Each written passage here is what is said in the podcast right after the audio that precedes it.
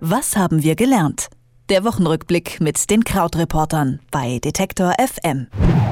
Die Vereinten Nationen bezeichnen den Krieg im Jemen als aktuell schlimmste humanitäre Katastrophe der Welt. Nun verhandeln seit Donnerstag Vertreter der Regierung des Jemen mit den Vereinten Nationen und den Houthi-Rebellen über ein Ende des Krieges. Auch innenpolitisch kann man sagen, gibt es in dieser Woche mindestens ein Thema, bei dem sich äh, zwei Seiten offenbar nicht äh, so wirklich einigen können, nämlich den Digitalpakt. Ähm, mit Hilfe des Digitalpakts will der Bund technische Hilfsmittel in Deutschlands Schulen verteilen. Jetzt streiten sich Bund und Länder, wo das Geld dafür herkommen soll. Über die Themen der Woche spreche ich wie jeden Freitag mit Krautreporter Christian Fahrenbach. Hallo Christian. Hallo. Ähm, die UN die äh, trifft sich momentan in Stockholm äh, mit äh, Regierungsvertretern des Jemen und äh, den Houthi-Rebellen. Das ist äh, mittlerweile der dritte Anlauf, glaube ich, für ähm, Lösungsgespräche des Konflikts. Ist dieses Mal so, dass man wirklich mit Verbesserungen für die Menschen im Jemen äh, rechnen kann. Also kann man dieses Mal mit einem Ende des Krieges rechnen? Das sind ja immer extrem langfristige Prozesse und auch dieses Mal ist eigentlich die, der Optimismus nicht so wahnsinnig groß. Ähm, du hast es ja schon so ein bisschen gesagt und umrissen. Also wenn wir zurückschauen, äh, diesen Krieg dort im Jemen. Das ist äh, gleich so ein Krieg an mehreren Fronten. Also es ist ein Bürgerkrieg, gleichzeitig eine Art Stellvertreterkrieg von anderen Ländern in der Region. Den gibt es schon seit 2015. Also das ist schon extrem komplex und auch äh, ist ein extrem harter Krieg. Also 30.000 Menschen schätzen die, schätzt die UN sind bisher gestorben, davon 10.000 Zivilisten. Etwas über zwei Millionen sind aus ihrer Heimat, also von ihrem Heimatort geflohen. Mehr als 20 Millionen Menschen brauchen humanitäre Hilfe. Also die Zahlen sind wirklich so, dass einem äh, der Kopf schwindelig wird. Und ähm, es ist gleichzeitig auch so, dass Institutionen wie eben die UN keinen sicheren Zugang in die Kriegsgebiete haben. Und das heißt also, die Liste dessen, was besprochen wird in Stockholm, ist natürlich relativ lang. Jetzt hat am Anfang wurde gleich bekannt gegeben, okay, es gibt einen Gefangenenaustausch zwischen eben dieser international anerkannten Regierung im Jemen und den Houthi-Rebellen, den schiitischen Houthi-Rebellen. Und und ähm, das, dieser Gefangenenaustausch war so der erste Schritt, um da Wohlwollen zu zeigen. Jetzt ist es aber auch gleichzeitig so, dass äh, Iran und Saudi-Arabien auch Interessen haben, äh, in diesem Krieg tätig zu sein und da eben auch äh, ihre Vorherrschaft in der Region äh, zu demonstrieren. Und ähm, ja, also so ein, ein Fazit, das äh, in, in mehreren Medien stand, war, ähm, okay, es ist halt sehr gut, dass wenigstens jetzt weiter nochmal verhandelt wird. Okay, dann äh, lass uns ähm, nach Deutschland schauen. Da hat äh, der Bundestag bereits in der letzten Woche mit dem Digitalpakt eine Grundgesetzänderung auf den Weg gebracht die äh, soll den Einfluss des Bundes auf die Bildung erhöhen. Allerdings muss die Grundgesetzänderung noch vom Bundesrat bestätigt werden. Wie äh, stehen momentan die Chancen, dass der Bundesrat da seine Zustimmung gibt? Da steht jetzt alles auf äh, einer längeren Vermittlung im Vermittlungsausschuss, denn tatsächlich ist es so, dass äh, der Bundesrat und die Ländervertreter gesagt haben, nein, wir wollen das nicht. Also wir wollen diesen, äh, diesen Digitalpakt nicht. Ähm, und das heißt, der Vermittlungsausschuss tritt jetzt da äh, zusammen das ist ein Ausschuss, der letztlich zwischen Bundestag und Bundesrat eben äh, die, ja, die Wogen glätten soll oder äh, eine Lösung finden soll. Jetzt geht es aber den Ländern nicht darum, dass sie generell diesen Digitalpakt ablehnen. Also nochmal so zur Erinnerung, da geht es im Prinzip darum, dass mehr digitale Technik an Schulen kommt, also WLAN, Tablets und solche Sachen.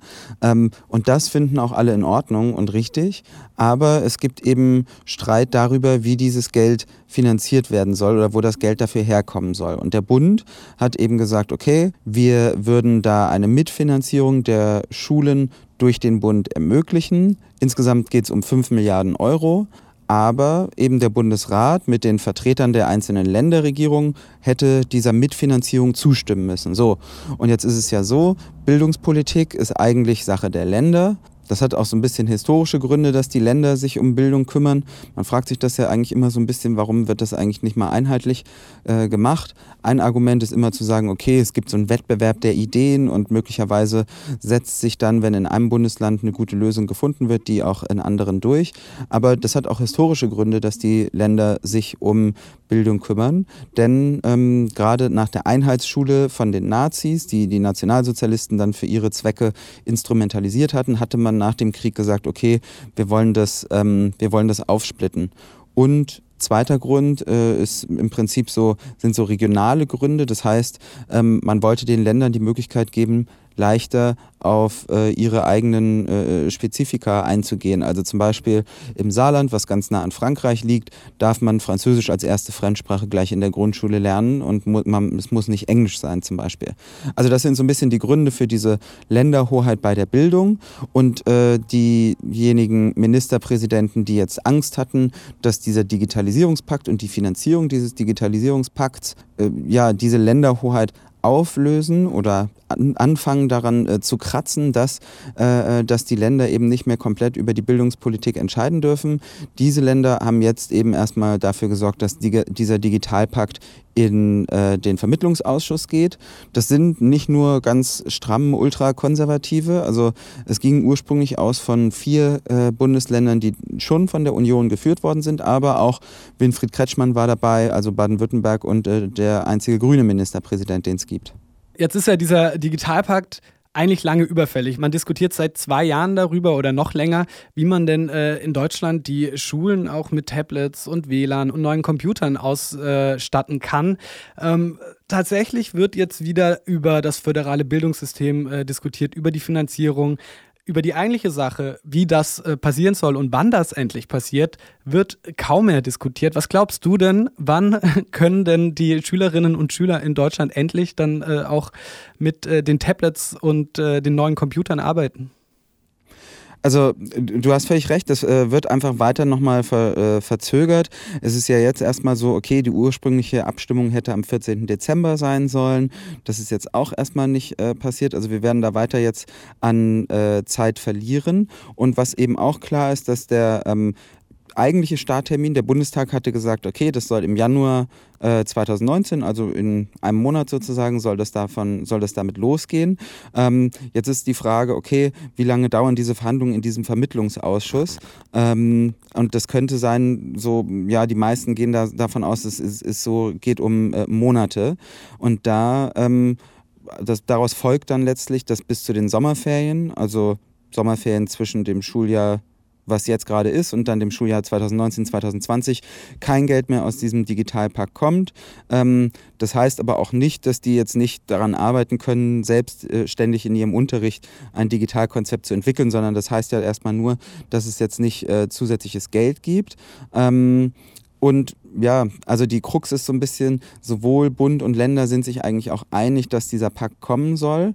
Aber klar, die Frage, wann es losgeht, ist offen und das hat sich jetzt durchaus eher nochmal nach hinten verschoben durch diese Blockade. In äh, dieser Woche haben erneute Friedensverhandlungen zum Jemenkrieg begonnen. Außerdem ist der Bundestag mit dem Digitalpakt auf reichlich Widerstand gestoßen. Über die Themen der Woche habe ich mit Christian Fahrenbach von den Krautreportern gesprochen. Vielen Dank, Christian. Vielen Dank. Tschüss. Was haben wir gelernt? Der Wochenrückblick mit den Krautreportern bei Detektor FM.